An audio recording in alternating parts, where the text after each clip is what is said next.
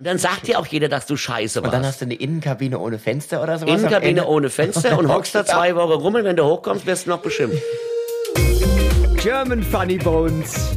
Gespräche mit komischen Menschen. Von und mit Tobias Mann.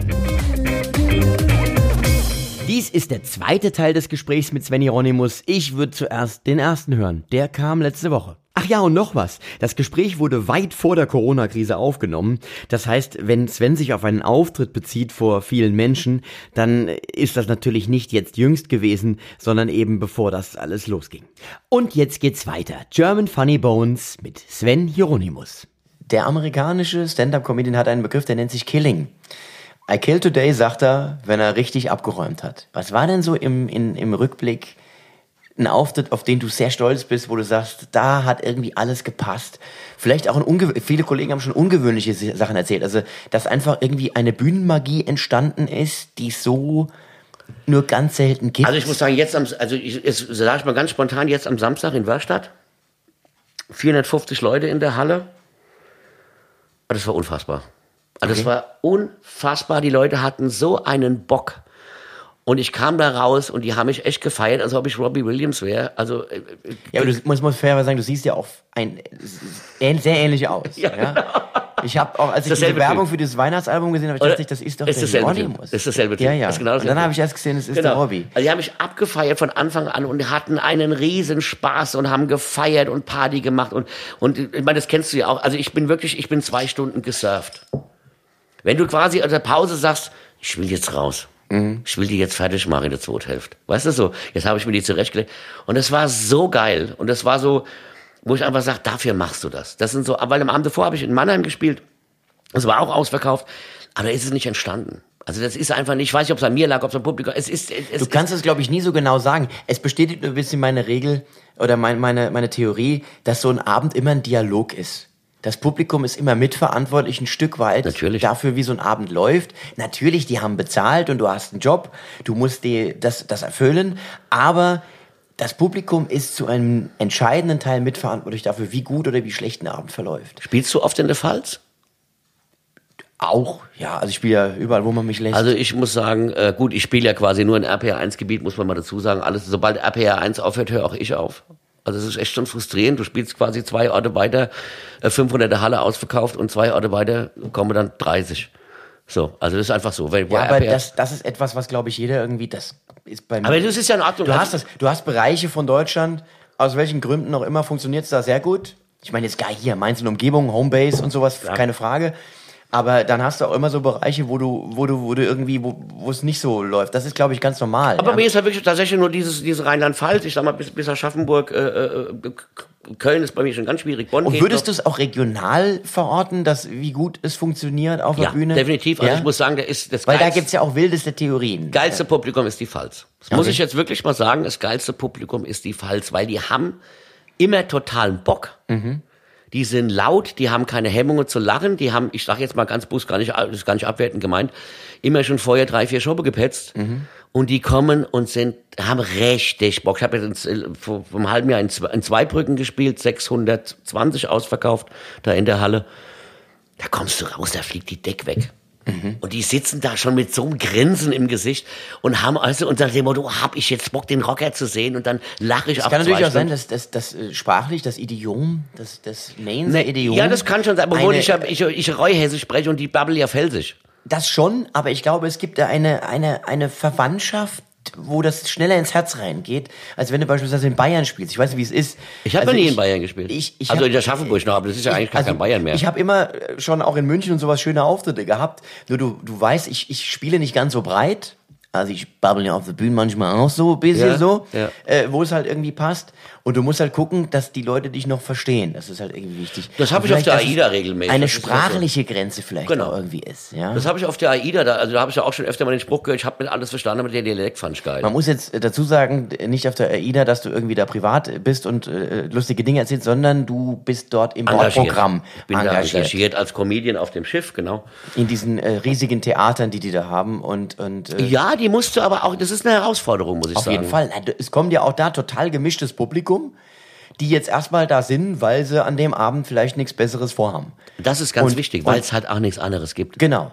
Und dann musst du die halt überzeugen, weil das Und ist so da- ähnlich wie bei einer Gala. Ja, die wollen so halb, sag ich mal, vielleicht noch sind so eher ein bisschen offener, weil sie sich amüsieren wollen, aber die musst du kriegen. Ja, AIDA ist, äh, was viele ich glaube, viele Kollegen unterschätzen das. Als ich angefangen habe auf der AIDA, da hatten die nur drei Schiffe. Das heißt, da war's, da bist du vorher noch getestet worden von AIDA Entertainment, ob du quasi diesen live in Aber Quatsch ist das nicht immer noch so, dass die sehr streng drauf gucken, was da passiert und Das Gefühl habe ich nicht mehr, weil die so viele Schiffe haben und so viele Wochen belegen müssen, dass ich sage jetzt mal wirklich tatsächlich, klingt jetzt vielleicht arrogant, aber da Kollegen spielen, die es einfach nicht können. okay. Weil man darf das nicht unterschätzen. Es ist eine völlig andere Spielsituation. Es ist niemand wegen dir da.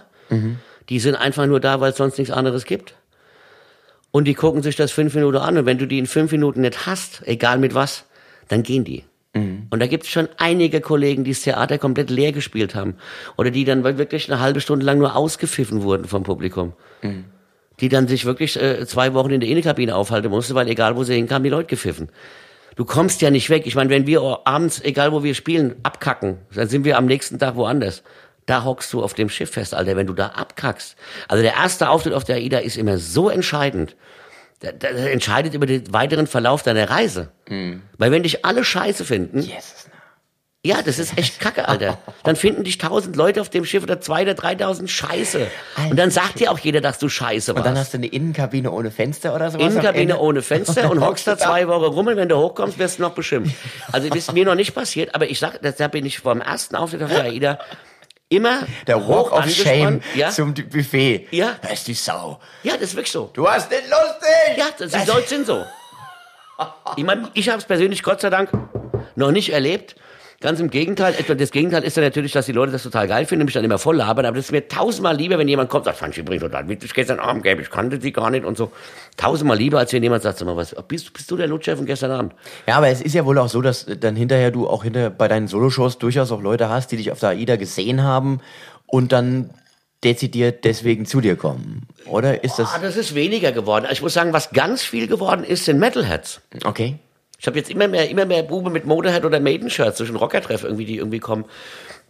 Eine alte Regel meines Technikers, mit dem Motorhead-T-Shirt bist du immer gut angezogen. Genau. Ja, das Und ich habe ich hab ja live mein Motorhead-T-Shirt auch an. Das ist ja meine, meine Bühnenperformance. Ist ja, auch, ist ja auch ein Programm mit drin, das T-Shirt Ja, wird ja auch im Programm erwähnt. Nee, also AIDA darf man nicht unterschätzen. Du musst die Leute tatsächlich da abholen, wo sie sind. Die sind im Urlaub und sie interessieren sich einen Scheiß für dich. Und ich hab mittlerweile, ich mache das immer, ich gehe halt erstmal raus und äh, nehme den Leuten erstmal die Power raus. Ich sag, ja, ich weiß, was ihr denkt, boah, ist der hässlich. Wie kann sich dann so ein langhaariger Penner so eine Reise leisten? So.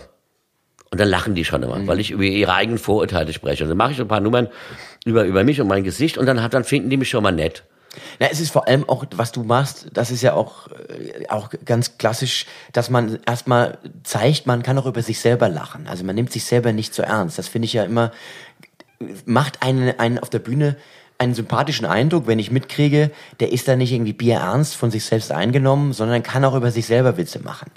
Das ist äh, äh, immer schon mal ein, ein, ein gutes Feature, was ein Comedian mitbringt. Ich finde es immer schwierig, wenn, wenn du jemandem anmerkst, dass er sich gerne über alles andere auslässt, aber er sich selber halt ausspart beim Humor. Ich hau mich ja auch in die Pfanne. Leute, ja, ja. Leute sind dazu. auch ganz empfindlich. Man darf das Publikum nicht unterschätzen. Die sind ganz empfindlich. Ja. Also ich habe ja seit, seit, seit drei Soloprogrammen immer diesen, diesen Running Gag, dass ich, äh, dass bei mir immer das Telefon klingelt. Mhm. Meistens ist meine Tochter dran oder mal ist mein Sohn dran, meine Familie. Das ist, ist für mich so ein Running Mit Gag. Einspielungen, die dann äh, Mit Einspielungen was- und so weiter. da Also, oder auch ohne Einspielung. Ich, ich spiele das halt quasi nur am Telefon. Viele Leute glauben ja tatsächlich, dass die Leute anrufen, aber das mag ja. Lass es. Es, Lass es glauben, ist ist gut. Showbusiness. Es, es kamen Leute echt zu mir und sagen, sag mal, nervt dich, da sind das ständig der Tochter anruft. Also warum nimmst du das Handy mit auf die Bühne? Und ähm, nein, das, das, das, das, das finde ich, das, das finde ich auch so ein Stilmittel, was, was wirklich schön ist. Und wo haben wir stehen geblieben? Was, ich wollte was ganz anderes sagen. Ich wollte das Stilmittel. Es ging darum, dass ich es wichtig finde, dass man über sich selber Ach so, ja genau. Und dann habe ich eine Stelle, wo meine Tochter anruft, ich mich total drüber aufreg und sag nur, oh, ist die blöd, ey, die ist so blöd, die kann nix, die kann überhaupt gar nichts. Und du merkst, wie das Publikum unruhig wird. Mhm. Obwohl ich dir ja vorher schon alle in das Enkel gestellt habe, aber nach dem Motto, so spricht man nicht über sein Kind, weißt Ja, du? ja. Und ich sag, oh, die ist so blöd, die kann nix, die kann gar nichts. Und mich total aufregt, die kann gar nichts. Und dann eine Pause machen, Publikum sagt, was hat sie von mir? Und dann schmeißen die sich weg und dann hast du das Ganze aufgelöst. Also Ja. da, da, da merke ich immer, wie empfindlich ein Publikum ist. Auch wenn ich mein, mein, über meine Frau dann herziehe, aber am Schluss dann doch immer ich der Depp sein muss. Du kannst dich immer über andere lustig machen, aber du musst der Depp sein am Schluss. Und ich bin der am Schluss der Depp. Also ich löse immer alles am Schluss auf, dass egal wie ich vorher meine Familie geschenkt habe, ich trotzdem der Idiot daheim bin. Das ist aber auch ein, ein, ein, ich sag mal, ein klassisch deutsches Phänomen, dass es so gewisse Tabubereiche noch gibt auf der Bühne und da gehört das Kind dazu. Also wenn du über Kinder sprichst, ist es immer ein sehr sensibles Thema. Und weibliche Kolleginnen haben mir gesagt, dass es bei ihnen noch schwieriger ist. Also dass, dass so das Publikum, wenn Weil dann eine dieses Frau, Mutterding noch kommt. äh, weil eine Frau über Kinder spricht, ist es noch sensibler. Und wenn du dir dann Programme aus Amerika oder gerade aus England anguckst, die ja überhaupt keine, er hat eben kein Pipi gemacht, sondern hat mir neu eingeschenkt, nicht, dass man das jetzt hier so denkt. Äh, Und dass, dass das nicht so ist, dass das Tab- Tabu, dass man da irgendwie so ein bisschen offener ist. Aber hier wird so direkt zugemacht, oh Gott, das darf der das sagen über seine Tochter? Und man muss es sozusagen dann auflösen. Ja, die Leute fragen ja auch nach der Show, weiß denn ihre Tochter, was sie da machen? Ja. Und ich denke, was ist denn das für eine Frage? Ja, und, Natürlich. und da kommt das Zweite hinzu, dass die immer glauben, dass alles, was du auf der Bühne erzählst, 100% authentisch ist und genauso passiert und dass es überhaupt nicht überhöht. äh, Also natürlich, alles ist überhöht, stilisiert.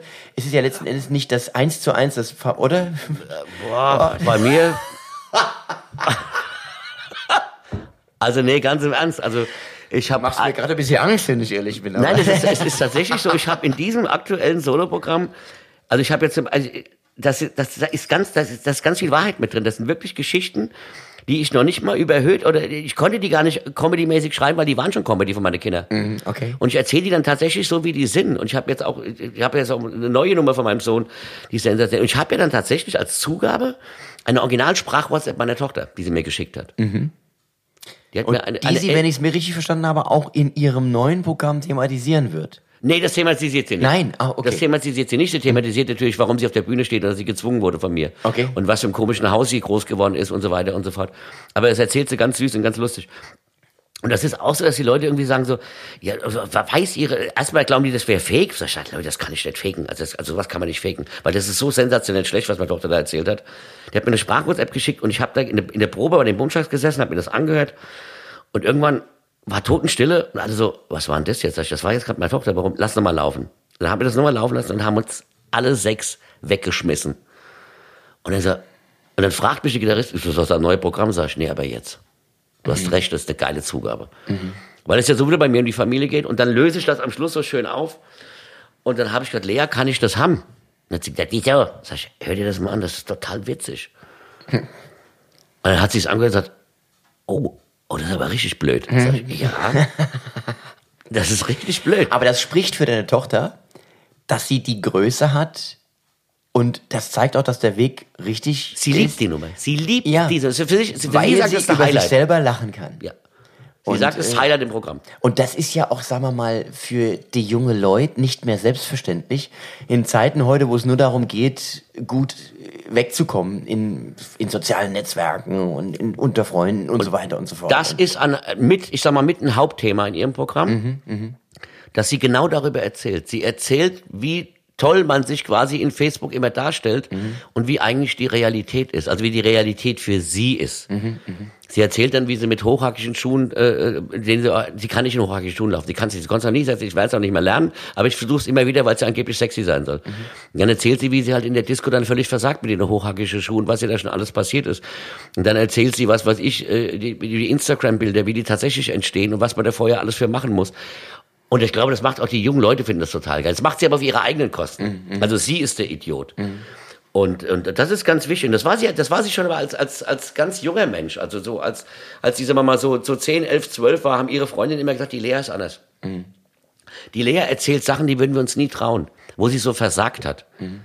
Meine Tochter erzählt Geschichten, die kannst du, die kannst du nicht ausdenken. Die kommt irgendwann, also es ist unfassbar, ist meine Tochter, da war die neu- 18, 19, 19, weil die hat einen Führerschein gehabt.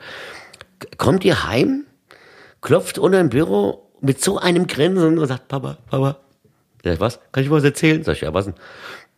Ich war gerade wieder richtig doof. Und da weiß ich schon, es wird richtig gut. das ist, was denn los? Ah, ja, ich war doch beim, beim, beim Hautarzt, da, beim, beim Clemens Bessler. Sag ich, ja.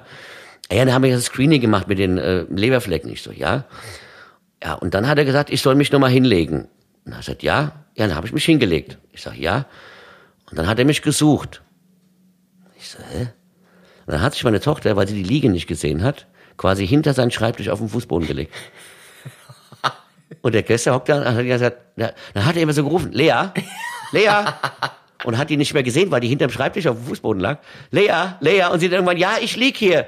Und er guckt so und sagt, und hat sie, dann hat er jetzt nur noch gelacht. Hat sie gesagt, er konnte überhaupt nicht mehr, die hat sich nur noch weg, was machst du da? Also sie haben so gesagt, dann hat ihm im Bikini, also in, in, in Unterwäsche auf den Fußboden gelegt. Und der hat sich bepisst. Er hat gesagt, ich mache den Job schon so lange, noch nie jemand, hat sich jemand auf den Fußboden gelegt. Warum legst du dich nicht auf die Liege? Und meine Tochter, ich hab's ja nicht gesehen.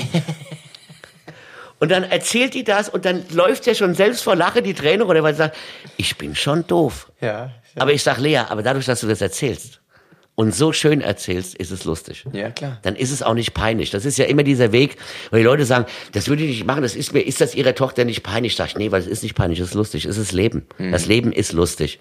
Ich sage mir zu Leuten, jetzt mal ganz im Ernst, von 100 Prozent verliert ihr 90. 10% gewinnst du, 90% verlierst du jeden Tag. Stößt dir den Fuß, hast dir den Kopf. Weißt du, das läuft falsch, das läuft schief. Wir tun ja immer so, als ob wir alle Winner wären. Wir sind alle Loser. Wenn du mal gewinnst, bist du ganz weit vorne. Aber das alltägliche Leben ist doch ein einziger Loserkram, oder? Das- Warum soll ich mich da schämen? Das, da sind wir im Prinzip schon direkt beim nächsten Punkt. Humoranatomie. Was findest du lustig? Also, wenn ich das jetzt alles so re- rekapituliere, was du erzählt hast, ist es doch der Alltag, der für dich Alltag. Alltagsgeschichten. Ich habe gestern wieder eine Geschichte gehört. Hab ich schon weggeschmissen. Mein Gitarrist hat Geburtstag gehabt und die haben einen Teich. Und da Oh kam Gott. dann, da kam immer, da kam immer die Reihe und haben die Goldfische geklaut. so. Ja.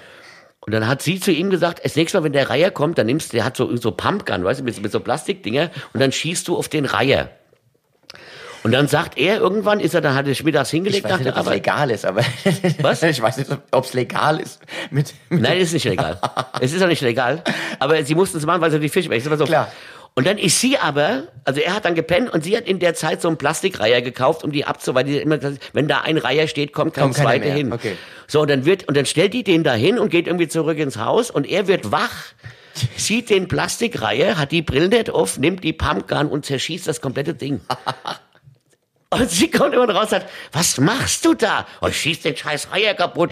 Dann sagt sie, das ist aus Plastik, du Vollidiot. Dann hat er noch gesagt, ich habe mich die ganze Zeit gewundert, weil der hat sich gar nicht bewegt und die Kugeln sind alle abgeprallt.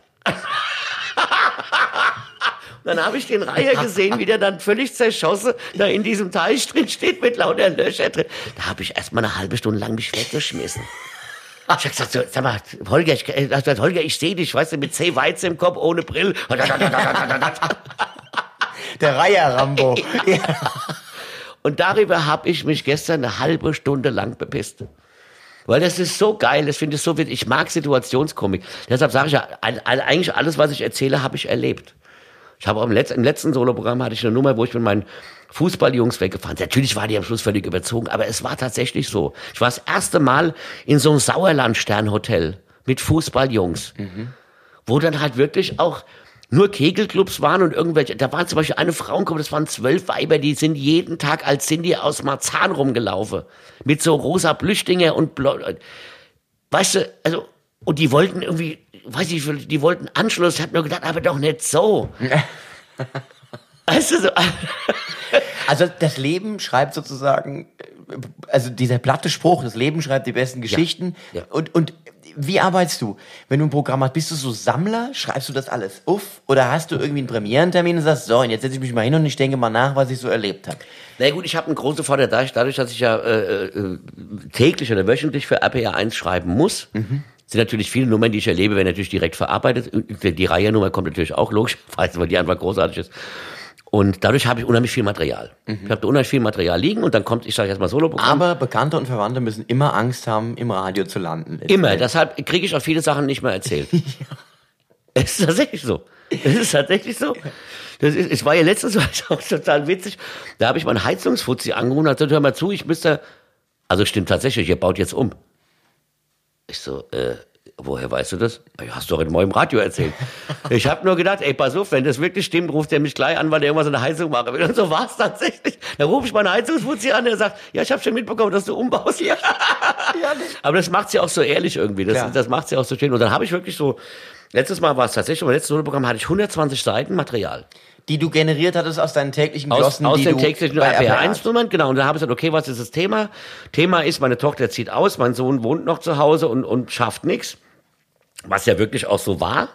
Also das Abi gefallen, das volle Programm. Und meine Tochter ist ausgezogen. Das ist ein Thema. Das nächste Thema ist ganz klar, meine Frau und ich alleine zu Hause. Letzte, äh, letzte Kind hat Fell. Also die Kinder waren ja natürlich draußen, war ja der Hund schon da, damit sie was zum Kümmern hat. Und das wird jetzt so die nächste Geschichte sein. Also das Zusammenleben mit meiner Frau, mit Hund und ohne Hund und oh, na klar bin ich wieder der Depp. Und da sind ja auch ganz viele Geschichten auch schon entstanden. Dann kommt der Umbau mit rein. Und so entsteht ein Soloprogramm. Und dann füge ich das irgendwie zusammen und dann denke ich, ach, das ist doch irgendwie ganz witzig. Und dann setze ich mich hin, dann fällt mir manchmal auch sogar noch was Witziges ein. So ab und zu.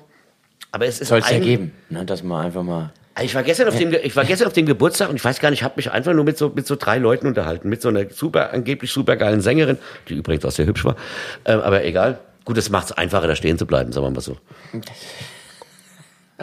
Sven, Gentleman alter Schule. Ja, also ich dachte halt, gut, wenn man gut aussieht, bleibt man auch mal stehen. Das Ja. gehört sich auch so, weißt du. ja. Und dann haben wir uns irgendwie so anderthalb Stunden haben wir halt so gebabbelt über Musik und Kram und tralala. Und dann hat die mir gestern Abend geschrieben, ähm, danke für irgendwie für diesen wunderschönen Tag. Ich, meine Bauchmuskeln tun weh. Du bist ein unfassbar geiler Entertainer. Und ich dachte so, okay, aber wir haben uns doch eigentlich nur unterhalten. Also gut, ich meine, ich sag mal, 80 Prozent der Unterhaltung waren wahrscheinlich aus meinem Munde. Aber dann habe ich gedacht, okay, wenn die das schon als Entertainment wahrnimmt, wenn ich ihr einfach so aus meinem Leben erzähle, Dann weißt du zwei Dinge. Es war originell und lustig und ich habe vielleicht ein bisschen Fehler erzählt. das mache ich eh zu oft. Ich erzähle manchmal zu viel Privates. oh, heute finde ich es gut, du. Ja, ja. ja, ja, ja. Nee, es ist tatsächlich so. Aber ich habe da auch keine Hemmung. Meine Familie weiß das ja auch. Und ich habe auch keine Hemmung, Sachen privat zu erzählen. Warum auch? Also das ist irgendwie so. Die Leute sollen das ja auch glauben. Die Leute glauben das ja auch. Also die Leute sagen ja, ja, ich glaube dir das, die, die Geschichten. Und auch diese äh, Zugabe mit meiner Tochter, die meisten glauben das. Da kommen die wenigsten sagen, ist das gefaked? Sag ich, Leute, ich kann das doch nicht faken. Vor allem ist da noch der Kevin, ihr Ex, ihr Ex-Freund dann mit drin, der im Hintergrund noch was sagt. Sag ich, Wie soll ich das einfaken? Also das geht einfach nicht. Das mache ich auch nicht. Das ist auch doof. Belügt die Leute nicht. Wir kommen zu einem wunderbaren Punkt, auf den ich mich immer sehr freue, das Humorkunstwerk. Du hast gesagt, was du dir aussuchen möchtest, was ist für sich das Größte in der Comedy und Kabarett und Lustigkeitsgeschichte, über was möchtest du sprechen? Du hast einfach nur gesagt, Badesalz. Es geht noch nicht mal um ein gewisses Programm, sondern es geht wirklich um das Gesamtwerk von Genau. Badesalz. Äh, Wer Badesalz nicht kennt, gut, wer kennt Badesalz nicht? Henny Nachtsheim und Gerd Knebel äh, heißen die beiden, sind unterwegs seit 1980.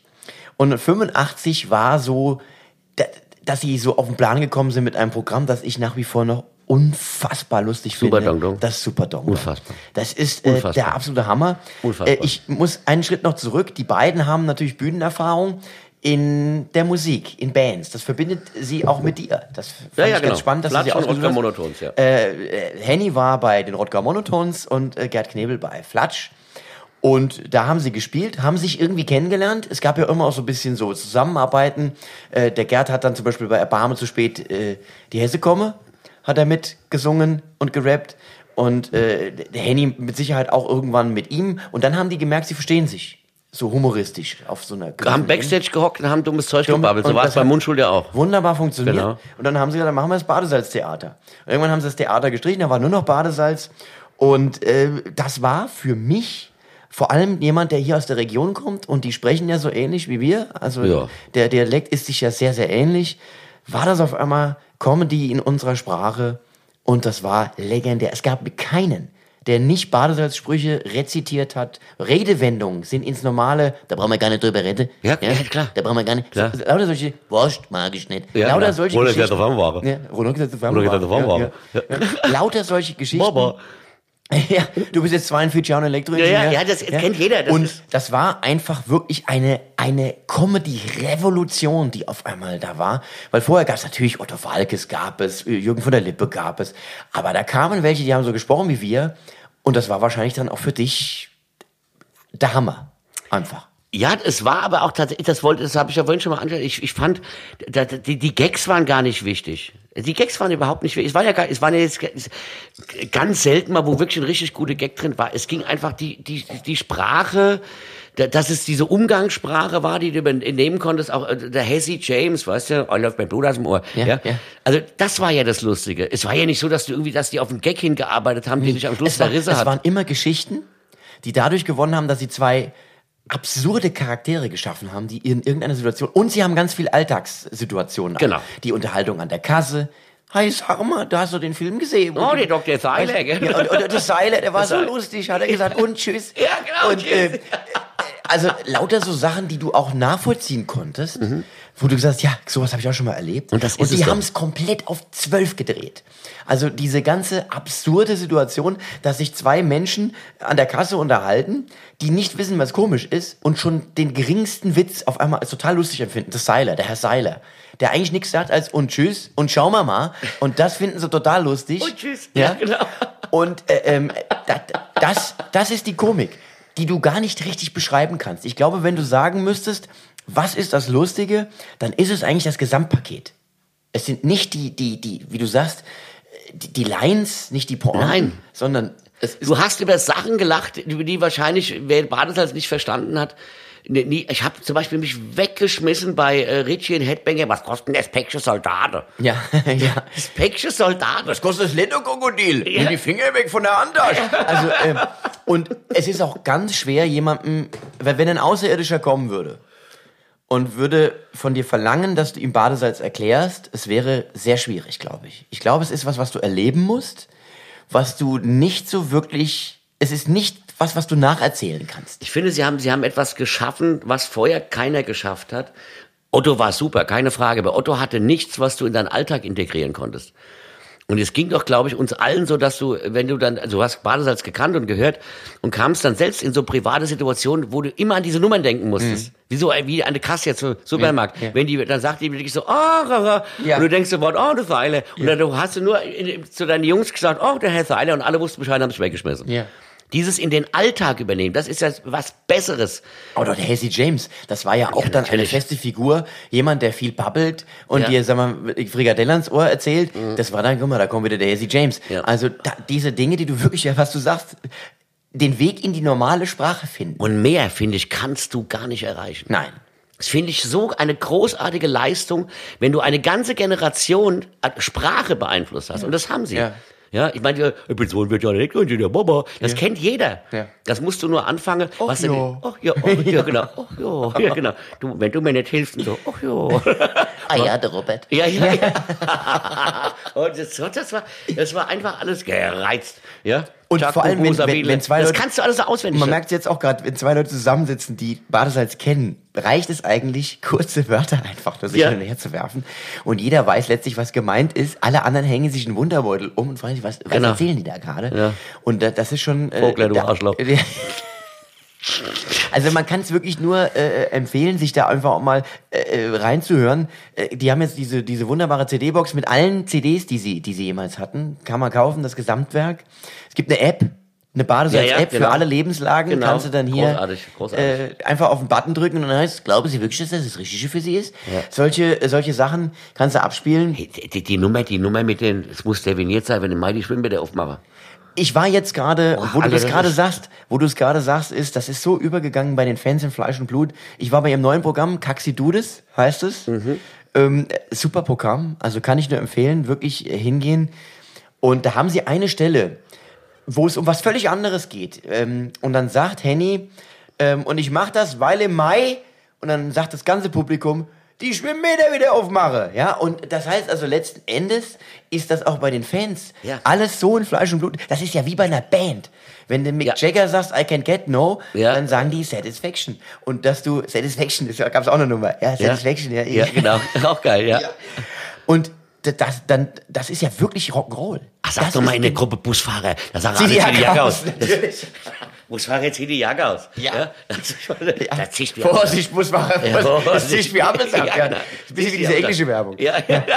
Und, und das ist, muss ich ganz ehrlich sagen, für mich, ähm, es gibt ja viele Sachen, die fand man mal lustig früher. Also auch, äh, ähm, wenn ich heute Filme sehe, lustige Filme von, äh, zum Beispiel, auch da mag mir der eine oder andere widersprechen, wenn ich der rosarote Panther, Peter Sellers und sowas, habe ich mir gekauft, so aus der Nostalgie heraus, hab den geguckt und dachte mir, Gott, das ist natürlich partiell schon, aber das fand ich damals, aber es gibt Dinge, die überdauern, die sind immer noch lustig.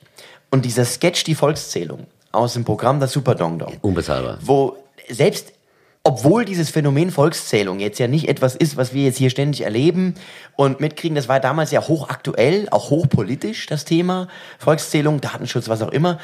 Aber wenn du dir das heute anguckst, es ist immer noch unfassbar lustig. Wie, Immer noch. Wie, wie der Volkszähler kommt, dann diese Fragen stellen will und der macht ihn immer besoffener. Eigentlich ja auch, eigentlich ein, ein, also so ein Basic-Ding von, von Comedy, der immer besoffener, eine, einer, der immer besoffener wird. Aber die machen das so großartig und grandios. Geil gespielt. Die passen auch einfach super zusammen. Also Alleine auch die Namen. Der Herr Gartmann. Herr Gartmann, ja. Mhm. Äh, ähm, äh, also, äh, da passt einfach alles. Die Nummer ist unfassbar. Und das kann man sich wirklich, kann man nur empfehlen, sich das einfach mal anzugucken. Oder wie, wo er die Gitarre umhängt und sagt, mein Freund, mein ganzer Stolz, dieser Eierschneider, Ja, der ganz aus Holz, ja, ja. Das vergisst du nicht. Ja. Das ist alles drin. Du hast so viele Sachen auch, die, und das fand ich immer das so geil. Rampenlicht genügt mir nicht. Ja, genau. und das fand ich, und das haben wir damals bei, bei den Bumchucks haben wir gedacht, als wir dann angefangen ja auch haben, äh, auf die, auf die, auf die, wie, wie hießen die, die Skills, ne, Skins? Die, die Skits. Skits, Ja. die Skits reinzumachen. Ja. Da haben wir, da, haben wir uns total an Badesatz orientiert. Also wir müssen einfach nur irgendwie dumme Stimmen machen und irgendeinen dummen Gag erzählen. Und die Leute haben das gelebt. Als die, der war ja in den 80er, 90ern, da, da, da hast du ja immer Badesalz zitiert. Ja. Im Freundeskreis. Das war ja immer, das war ja einfach Kult. Also, und das sage ich ja. Das ist, das ist was, und das war mir irgendwann bewusst, als ich, ähm, äh, kennst, kennst, kennst du noch, äh, ähm, auf H, auf H3, das, das, darf ich eigentlich gar nicht sagen, als RB1, äh, aber egal. Bei H3 gab es damals äh, äh, ähm, Batman. So eine Comedy-Serie. Ich bin der ich Batman. bin's, der Batman. Ich bin Na, der ich bin der Batman mit meiner Haare Prima 3. Da war ja nie ein Gag da. Ich, hab, da- ich kann mich an gar keinen Gag erinnern, aber sobald die kamen, habe ich lauter gemacht, weil ich die Stimmen so geil fand. Oh, ich bin der Batman, nee, ich bin der Batman. Und das ist mir, als ich bei RPR eingefangen habe, äh, vor zehn Jahren, und die Radiocomedy gemacht habe. zehn Jahre? Zehn Jahre jetzt, ja. Yes, hast du mal gezählt, wie viel Glossen du gemacht hast? Man kann es ja hochrechnen. Und du wirklich, bist wirklich 365 Tage. Ähm, ja, mittlerweile mache ich nur noch dreimal die Woche, aber die ersten äh, acht Jahre tatsächlich äh, jede Woche fünf Stück.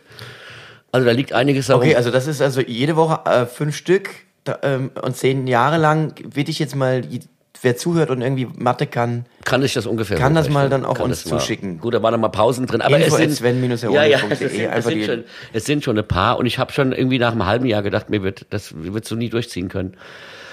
Aber ähm, es läuft immer noch sensationell. Und ich wusste, was ich, was ich brauche, das habe ich wirklich, da habe ich mich an Batman orientiert. Ich brauche ein gutes Intro Mhm. und ich brauche ein unfassbar gutes Outro. Also ich muss irgendwas, wo die Leute schon meine Stimme hören und das mögen, was ich da sag. Und das kann banal sein, aber es muss ankommen. Und das ist tatsächlich habe ich es geschafft, mit diesem saublöde Weine kenn dich, Weine, was zu schaffen, was die Leute komplett in ihren Sprachgebrauch übernommen haben. Ich lese das ganz oft in Facebook mittlerweile. Oder ich gehe nicht mehr nuff. Ich gehe nicht mehr nuff.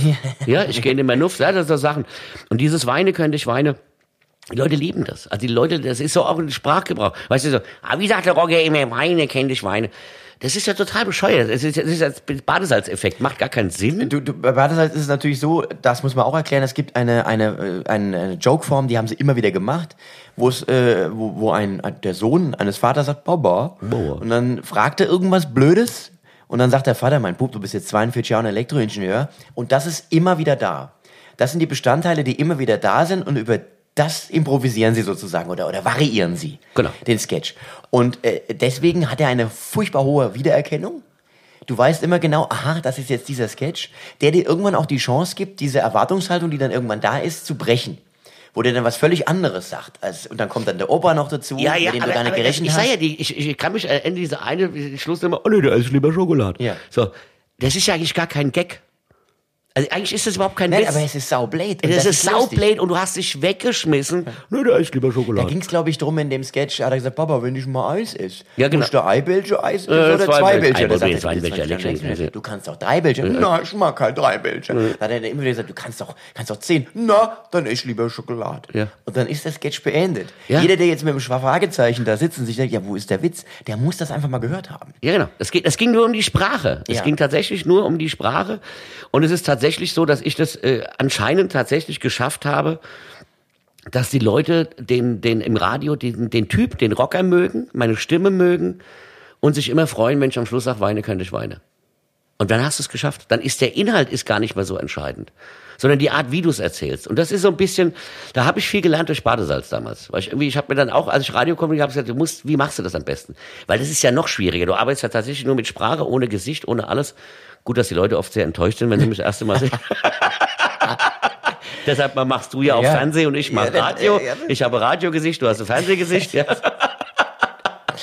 Aber das ist schon, da, habe ich schon viel gelernt. Und ich muss sagen, an was ich mich auch orientiert habe, dann in meinen Soloprogrammen, war irgendwann tatsächlich Gerd Dudenhöfer, Heinz Becker, der ja immer alles mit Hilde und Stefan macht und, und, und diesen äh, Meierkurt und sowas. Die habe ich ja auch bei mir drin. Also äh, der, der Peter Licht und der Stefan Wicht und mittlerweile auch der Knacker aus dem letzten Programm und auch meine Familie mitspielt. Da habe ich mich auch so ein bisschen orientiert. Und neulich kam tatsächlich allererste Mal einer, habe ich in Karlsruhe gespielt, der gesagt hat, super, ich, hab, ich kannte dich vorher gar nicht. Mein, mein Freund hat mich gezwungen, hier mitzugehen. Ich wollte das gar nicht, fand es ja fantastisch. Und ich hoffe, du bist mir nicht böse. Äh, äh, du erinnerst mich an, an, an Heinz Becker. Das ist ein großes Kompliment. Also ist ja Habe ich auch gesagt. Also ich finde, das ja. empfinde ich als großes Kompliment. Ich bin ein ganz großer Heinz Becker-Fan ähm, von, der, von der Figur. Ich finde die großartig. Aber oh, das ist ein interessanter Punkt jetzt, wo, wo wir da sind. Es gibt ja so zwei Richtungen in der, in der Comedy im Kabarett. Äh, das eine ist, du bist Stand-Upper, bist also als du selber auf der Bühne. Ja. Und dann gibt es die Figur. Du bist aber irgendwie so ein Grenzgänger. Du bist eine Figur irgendwo ein Stück weit, der Rocker, der, der rockende Familienvater, aber andererseits bist du auch du selbst. Du bist also zwischen diesen beiden Polen angesiedelt. Ich bin eigentlich nur ich selbst. Ich glaube, dieser Rocker hat ja tatsächlich, es ist tatsächlich, tatsächlich so, das hat sich ja verselbstständigt. Okay. Also dieser, dieser Rocker vom Hocker, das so heißt ja diese Figur im Radio, ähm, hat sich völlig verselbstständigt, dass kein Mensch mehr Sven zu mir sagt. Sie sagen alle Rocker. Also auch, bei die, auch, auch die Kollegen bei RPR 1. Also das ist ganz normal. Also selbst wenn ich da ein offizielles Anschreiben kriege, hallo Rocker, da schreibt keiner Sven. Also ich, die wissen gar nicht mehr, wie ich heiße. Ich, wahrscheinlich müssen sie im Vertrag immer mal reingucken. Wie hießen die eigentlich im Original? Ja, also die Leute ist tatsächlich so, ja, ja, also es ist tatsächlich so, auch bei den Autogrammstunden oder in der Show, die Leute sprechen mich mit Rocker an. Mhm. Also ganz, ganz normal Rocker. Deshalb ist es vielleicht für die, für die Menschen, glaube ich, eine Figur geworden. Aber für mich ist es immer noch derselbe. Nur, dass ich halt irgendwann erkannt habe, okay, äh, Sven Hieronymus kennt keine Sau, Rocker vom Hocker kennen ganz viele. Das ist mir auch aufgefallen. Also ich habe ja da tatsächlich, als ich angefangen habe, mich gewundert, warum meine Hallen nicht voller werden, bis ich, äh, bis mir mal ein Veranstalter gesagt hat, äh, es weiß niemand, dass du der Rocker vom Hocker bist. Und dann ist mir aufgefallen, okay, die kennen mein Gesicht nicht, weil es ist ja Radio. Ähm, und dann habe ich mein nächstes Programm tatsächlich Rocker vom Hocker genannt und zack, auf einmal waren die Halle voll. Verstehe. Und deshalb steht jetzt immer auf Plakaten Sven Hieronymus, Rocker vom Hocker. Das ist ganz wichtig. Aber es ist ja auch ganz lustig, dass es so, es gibt einige Beispiele von, von Kollegen, die aus dem Radio kommen und dann in, also die auch Radio-Comedy gemacht haben und dann auf der Bühne gelandet sind. Bodo Bach ist ja einer davon. Ja gut, ich war ja zuerst auf der Bühne und dann im Radio. Stimmt. Das, das war mein großer Vorteil, glaube ich auch. Ähm, das war, bin ich auch sehr, da bin ich auch sehr froh drum, dass ich zuerst auf der Bühne war und dann Radio gemacht habe. Und ich war am Anfang natürlich, als ich bei RPR äh, angefangen habe, hatten die natürlich auch so Ideen. Was weiß ich, ich sollte irgendeine Rolle spielen oder was ich, ging's, äh, kannst du nicht einen LKW-Fahrer spielen? Da habe ich gesagt, Leute, ich bin mein Leben noch kein LKW gefahren. Ich habe noch nicht mal Führerschein. Also, also, da kann ich euch zwei Wochen Nummern machen, da bin ich raus aus dem Thema. Also ich Hallo, kann ich bin's wieder, euer Sven. Bin Ja, wieder ja, ja, auf Achse. Ja, genau. Alles, was du wusstest, ist von. Manfred Krug. Auf Achse noch damit, ja. Hätte ich alle Manfred Krug-Filme geguckt und hätte mir dann irgendwie zwei Wochen überlegen können. Und ich habe gesagt, nee, also wenn ich das mache, muss ich das selbst machen. Ich muss das, also ich muss mir das freilassen, weil wenn ihr von mir so viele Nummern haben wollt, exklusiv, dann muss ich aber auch alles abdecken können. Also w- w- alles. Also als LKW-Fahrer musst du ja alles mit dieser LKW-Sicht. Sag ich, nein, das wird meine Sicht sein. Und dann habe ich ja nur gesagt, okay, du kannst im Radio, äh, musst du irgendwie so eine Figur sein. Und dann habe ich gesagt, dann nennen wir es halt Rocker vom Hocker. Hat ja gut zu mir gepasst. Bin ja auch quasi ein Rocker. Und das hat sich halt Na gut, es selbst- ist ja deswegen auch so erfolgreich, weil es nah an dir selber ist. Es ist ja total Authentizität. authentisch. Ja, ich glaube, also ich glaube, das ist, das überhaupt der Du hörst den Krempel selber, du bist Rocker auf der Bühne, also viel authentischer kann es ja fast nicht sein. Ja. Genau, und ich glaube auch, das ist auch der Erfolg des Rocker-Treffs, weil die Leute auch wissen, äh, da hat er wirklich Spaß dran. Also ich glaube, das ist ganz schwierig, wenn du eine Metal-Sendung machen würdest. Deshalb war es ja auch schon so, dass auch schon mal so angedacht worden ist, ob ich vielleicht die Sendung zum anderen Zeitpunkt und mit anderen Musik und ich, nein. Ja, ich verstehe das. Man Ich habe gesagt, Leute, das geht nicht, weil dann, muss dann deiner Linie treu bleiben. wenn ich jetzt anfange, Shakira anzumoderieren- Guetta anmoderieren Ja. und sagen, hier, sein neuester Hit, Mensch, da fährt's mir ja wieder in die Glieder. Wenn ihr mich sehen könntet, ich würde tanzen. Ich bin's, euer, euer Popper vom euer Popper. Popper, Popper vom... Ja, genau. Das reimt sich ja auch nicht. Siehst du Nein, das? das reicht schon nicht. Sven, ich habe noch einen Punkt, der nennt sich Humorthermometer Deutschland. Es geht äh, um die Frage, was findest du im Moment? Was ist aktuell? Was, was findest du lustig? Wo willst du mal so sagen, da ist irgendwie was, was ich sehr, sehr komisch finde, wo ich sage, das ist eine gute Sache. Oh, eine schwierige Frage, Tobi. Das ist eine schwierige Frage, weil ich bin, was Comedy betrifft, dadurch, dass ich ja quasi nur alleine unterwegs bin und kaum noch Mixos mache, bin ich ja völlig, ich bin ja völlig out of order. Ich krieg das Es kann ja auch aus dem Fernsehen sein. Es kann ich krieg das so mit. Also ich muss sagen, dass ich, äh, äh, äh, äh, heißt das, nee, wie heißt das? Felix, Felix Felix, Lobrecht. Felix Lobrecht. Ähm, den habe ich jetzt so ein bisschen für, für, für mich kennengelernt. Den finde ich ganz interessant als Typ so. Also er macht das auf, auf er hat ein, ein Alleinstellungsmerkmal, so wie er es spielt. Da finde ich auch nicht alles witzig, äh, ist mit, ist aber halt super angesagt wahrscheinlich momentan. Der ist ja auch ein junger Typ. Geht durch die Decke. Geht durch die Decke. Ja. Das ist wie Teddy-Comedy. Da fällt meine Tochter auch total drauf ab. Das hat mich auch nie, also das ist auch nicht mehr meine Welt. Das, dafür bin ich wahrscheinlich auch zu alt. Ja, aber er ist, er ist, ist Lobrecht ist sehr clever auch und, und in dem, was er da, was er da erzählt. ich glaube, Da- da das ist ein richtig halt- guter Geschäftsmann. Der Bub ist nicht doof. Der Bub ist nicht doof. Ja, aber er, er, ist auch, auch das, was er inhaltlich macht. Du, du merkst ja auch, er ist Autor, er hat ja auch ein Buch schon geschrieben und weiß, wovon er spricht. Und auch da große Authentizität. Das, was er da erzählt, nimmst du ihm auch alles ab.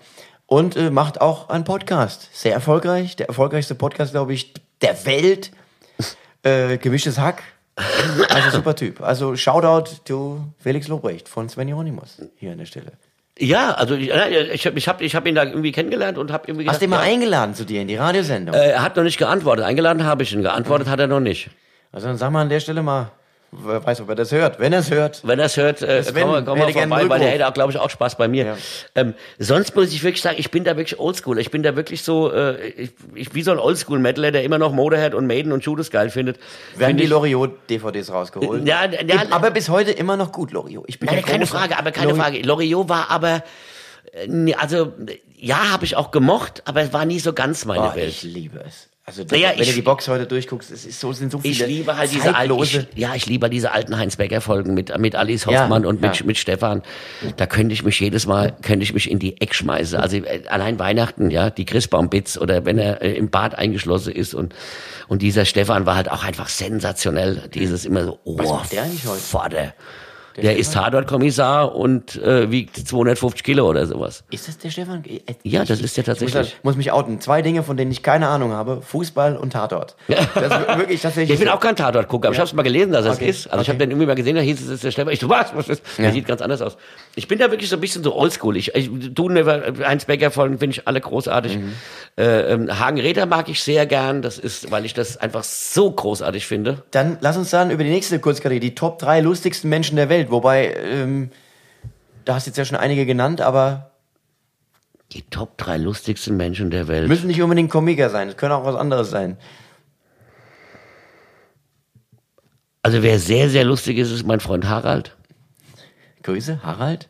Muss ich wirklich sagen. Ja. Harald, also wenn Harald und ich Ist in der Top 3 bei dir auf jeden Fall der lustigsten Ich, Menschen? ja, ja, also ich weiß nicht, mit wem ich spontan so viel dumm Zeug babbeln kann, wie mit dem, wo mich wirklich vor Lachen zerreißt. Okay. Also wir, wir sind so, wir schieben uns so schön die Bälle zu, wenn wir zusammensitzen. Irgendwie auch, ne, wenn wir abends hier hocken und grillen und dann irgendwie was, was ich, zwei, drei Schraube trinke und, und uns über irgendeinen Schwachsinn unterhalten. Und dann schaukeln wir uns so hoch, dass ich wirklich am Schluss mir fast die Hose mal vor Lachen. Also der ist wirklich richtig gut, der Junge. Ähm, also für meine, für meine, für meinen Humor brauche ich ihn. Das ist jetzt keine Geschichte, die ich, die ich jetzt ins Comedy-Programm übernehmen könnte, aber es ist- wird halt immer surrealer mit ihm. Es wird immer so, es ist am Schluss so surreal, das, das ist, finde ich, das liebe ich total. Ähm, Dudenhöfer gehört definitiv dazu. Ich finde ein ganz großer Autor. Was, was er an Texten mit Wortspielen, was er macht, finde ich ganz großartig. Ähm, ich habe Schramm sehr gemocht. Ähm, Otto war großartig früher, ganz hat ja die deutsche Comedy quasi erfunden. Mittlerweile kann ich ihn nicht mehr gucken. Ich kann, ich kann nicht einem Mann, der fast 70 ist, zugucken, wie er, ich bin das kleine Ottili, Holle Radihö. Der hat sich in meinen Augen nicht weiterentwickelt. Also ich meine, Otto macht noch das, was er vor 50 Jahren gemacht hat und das finde ich ein bisschen schwierig. Also es ist so, wo ich sag, also das ist wie bei den Bumchucks, es gibt da so ein, zwei Songs, wo ich sage, die Leute, die habe ich geschrieben, da war ich 25. Da hatte ich noch wechselnden Geschlechtsverkehr, da haben die Songs gepasst, jetzt bin ich 52. Die passen nicht mehr zu mir. Ich kann die nicht mehr singen. Also ich kann die nicht mehr so singen, dass ich das gut finden würde, weil ich irgendwie sage, du wirst ja älter. Ja, also das ist, ich bin ja kein Berufsjugendlicher. Wobei man bei Otto sagen muss, dass er sich auch wieder eine neue Generation erspielt. Mein Sohn zum Beispiel findet den großartig. Und das finde ich tatsächlich bemerkenswert, dass ein heute Zehnjähriger äh, auf einmal Otto Walkes für sich entdeckt. Das fand ich ganz spannend. Wo sich dann auch für mich wieder so ein bisschen zeigt, äh, dass manche Dinge überdauern. Und Natürlich auch die, also ich meine, ich hatte, ich hatte auch die Bücher von ihm, ich hatte auch die Platten von ihm. Das war ja damals unfassbar großartig. Was, was zum Beispiel auch ganz spannend ist, er hat ja diese grandiose Hänsel und Gretel Nummer, also wo er das Hänsel und Gretel Lied in verschiedene Songs Ja. übersetzt. Und es gibt ja die alte Platte, für mich die beste von ihm, Hilfe Otto kommt, wo das ja sehr ausführlich drauf ist. Und das habe ich Oscar vorgespielt und das, das hört er ständig. Das ist Hänselen und Gretelen. ja. Ja, ja. Äh, Auch das, genau, diese äh, Übersetzung. Genau. Äh, Hänselin und Grödelin, Rixnödel, Dagwende Wald. Ja, genau. Und sowas, ja. Ja, großartig. Knusper, Knusper, Gnasa, wer kneckert an min Vasa. Ja, ja. Und aber auch da äh, finde ich es wieder schön, dass es einfach Dinge gibt, in, auch in der Comedy, in diesem flüchtigen Geschäft, wo, wo es sehr um Aktualität geht und so, die einfach die Zeit überdauern und die dann quasi, wo, wo sich zeigt, wo die wahre Kunst dann irgendwo liegt. Es gibt für mich von, also von Otto, das ist ein, das ist für mich einer der besten Gags, die jemals geschrieben wurden bei seinem allerersten Otto-Film, wo ich im Kino war, den ich auch immer noch Weltklasse finde, den ersten, wo er dann diesen Vertrag unterschreibt, wo dann tatsächlich unter dem Vertrag steht, hier, ich so, heute noch Weltklasse, hiermit bestätige ich den Erhalt von viel Geld. Ich habe mir damals in die Hose geschissen. Ich habe gedacht, wie geil ist denn das? Der unterschreibt diesen Vertrag, hiermit bestätige ich den Erhalt von viel Geld. Da habe ich gedacht, das, das ist für mich ein Hunderter. Ja. Weil das ist so zeitlos und immer wieder muss ich dran denken und immer wieder muss ich lachen, weil das so bescheuert ist. Ja, ja. Und das sind so Sachen, sowas, das- ich fand Otto früher großartig, aber dann ist es halt einfach so, wo ich einfach dachte, er hat sich nie weiterentwickelt. Das hat mich so ein bisschen gestört und Badesalz heute noch, ich meine, man muss ja mal dazu sagen, dass die Jungs von Badesalz, auch so wie die Jungs von Mundstuhl, einfach super sympathische, nette, Ja, und kollegiale am Boden Typen sind. geblieben. Völlig normal. Ja, Also der genau. Henny, der Henny ist mir ja schon fast zu nett manchmal. Ganz im manchmal ist mir das unangenehm, wie nett der ist. Also das ist so, weil ich bin so nett nicht. Also weißt du so. Ja, ich wollte gerade sagen, das Ja, ist ja irgendwie. also mit Henny zu arbeiten ist immer wieder eine Freude, auch mit ihm zu telefonieren und auch die Jungs von Bades, also von von Ja, euch verbindet ja auch der Fußball, wobei er euch auch wieder trennt. Trennt, er weil er trennt ja, und glaube ich, bei einem anderen Verein. Ja, er ist äh, gleich beim anderen Verein und ja. äh, Wie läuft's eigentlich bei 05? äh, wo waren wir stehen geblieben? und die Jungs von Mundstuhl genauso, das sind alles, ich sag mal, die meisten Kollegen, muss ich wirklich sagen, sind super nette Jungs. Und ähm, mittlerweile habe ich aber auch, ich kann aber auch schon sieben mittlerweile. Also ich bin auch sozusagen, also mit der Kollege kann ich nichts anfangen, mit dem Kollegen kann ich nichts anfangen, auch wenn der super erfolgreich ist, weil ich den Menschen einfach nicht mag. Aber das muss ich sagen, äh, Gerd und Henny äh, und, und auch Larsen Anders sind Riesentypen. Absolut. Lieber Sven, wir kommen schon fast zum Ende. Worüber hast du zuletzt gelacht? Gestern über den abgeschossenen Auerhahn. Ah, ich habe, glaube ich, ich habe eine halbe Stunde gelacht. Der Reiher, der zerschossene Reiher, der zerschossene Reiher. Ja. Als ich den gesehen habe und sie hat die Story erzählt, habe ich gedacht, mich zerreißt. Ja. Weil ich, also es hat auch keiner so gelacht wie ich. Also niemand hat sich so weggeschmissen. Die anderen fanden das irgendwie ganz witzig, aber ich habe mich weggesascht. Weil ich habe dann direkt Bilder gehabt. Ich meine, ich kenne ja meinen Gitarrist, weil ich habe dann irgendwie Bilder gehabt nach dem zehnte Weiße und die Brille auf halb acht, sieht nichts und feuer dann auf dieses Plastikding und ich habe mir dann, ich habe dann diese ganze Story irgendwie rekapituliert und dann habe ich mich weggeschmissen. Und da habe ich gemerkt, du bist halt auch scheiß Comedian. Das ist ja unser Problem. Klar. Weil wir ja. in alles irgendwo einen Gag sehen und wenn wir, wenn irgendwas wir erzählt bekommen, das irgendwie auch umsetzen können. Oder wie ein Ja, und Freund du klopfst es natürlich auch innerlich auf das komödiantische Potenzial ab. oder wo ich auch sehr gelacht habe, es war ein Tag davor, wo ein Freund von mir mit seiner Mutter im Mediamarkt war. Und die wollte sich ein neues iPhone kaufen. Und dann hat der Verkäufer, das äh, so Türke, Libaneser, irgendwas mit Migrationshintergrund, aber total abgefahrener Typ, muss total witzig gewesen sein. Und hat gesagt, warum, äh, äh, ah ja, sie will ein iPhone. Sagt er, warum ich für Foto mache? Und dann hat er gesagt, machen Sie mal ein Foto. Und dann hat die ihr Foto gemacht und dann hat der zu ihr tatsächlich gesagt, im Mediamarkt, so wie Sie zittern, können Sie sich auch ein Billighandy kaufen.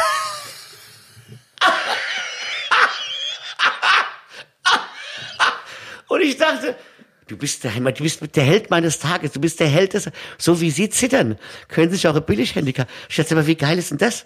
Es ist wahr, aber das, das hat er sich getraut. Und das fand ich, wo ich einfach sage, häng dem Mann Orden um. Das ist cool. Wobei man fast dann sagen muss, da wäre ein Handy mit gutem Bildstabilisator vielleicht auch eine gute Empfehlung gewesen an der Stelle. Und sowas liebe ich. Und ich liebe, und ich liebe das auch, wenn ich, ich, ich kann mich auch kaputt lachen, wenn ich mich selbst blamier. Wenn ich irgendwie denke, oh, Alter, was, wie doof, so doof kann man nicht sein. Und ich bin, ich bin zum Beispiel auch kein großer Witz. Leute, Das wäre übrigens meine letzte Frage. Meine allerletzte Frage. Wo du gerade sagst, du bist kein guter Witzeerzähler. Was ist denn dein Lieblingswitz? Ah, das ist, ich, das muss tatsächlich, das ist er immer noch. Ja? Es, ich, es gibt einen, der, weil den finde ich so bescheuert, der, der ist einfach geil. Kommt, ähm, ich sag mal, du kannst es machen mit Schalke und, und, und Dortmund. Also es geht um befeindete, äh, nicht befreundete Fußballvereine. Dann Ich- machst du mal mit Eintracht Frankfurt Ich mache jetzt mit Eintracht Frankfurt und Mainz. Auf, ein Frankfurter äh, Frankfurt-Fan kommt in Mainzer 05-Fankneipe ja. und denkt, ach du Scheiße, da lauter 05er. Und ich würde sagen, Mensch, Frankfurter, komm, komm rein, komm, setz dich hin an den Tisch, komm, spiel mit mir, würfele. Und der Frankfurter denkt sich, ey, sag mal, die Mainzer, das gibt's ja gar nicht, das ist ja eigentlich total nett, das gibt's ja gar nicht. Sag mal, Mainzer, ihr würfelt, äh, wie sind dann die Regeln? Frankfurter, auf, das ist ganz einfach. Wenn du eine Eins, zwei, drei, vier oder eine Fünf würfelst, da schlagen wir dir auf die Fresse. Dann sagt der Frankfurter, okay. Äh, Und wenn ich eine Sechs würfel, dann darfst du nochmal.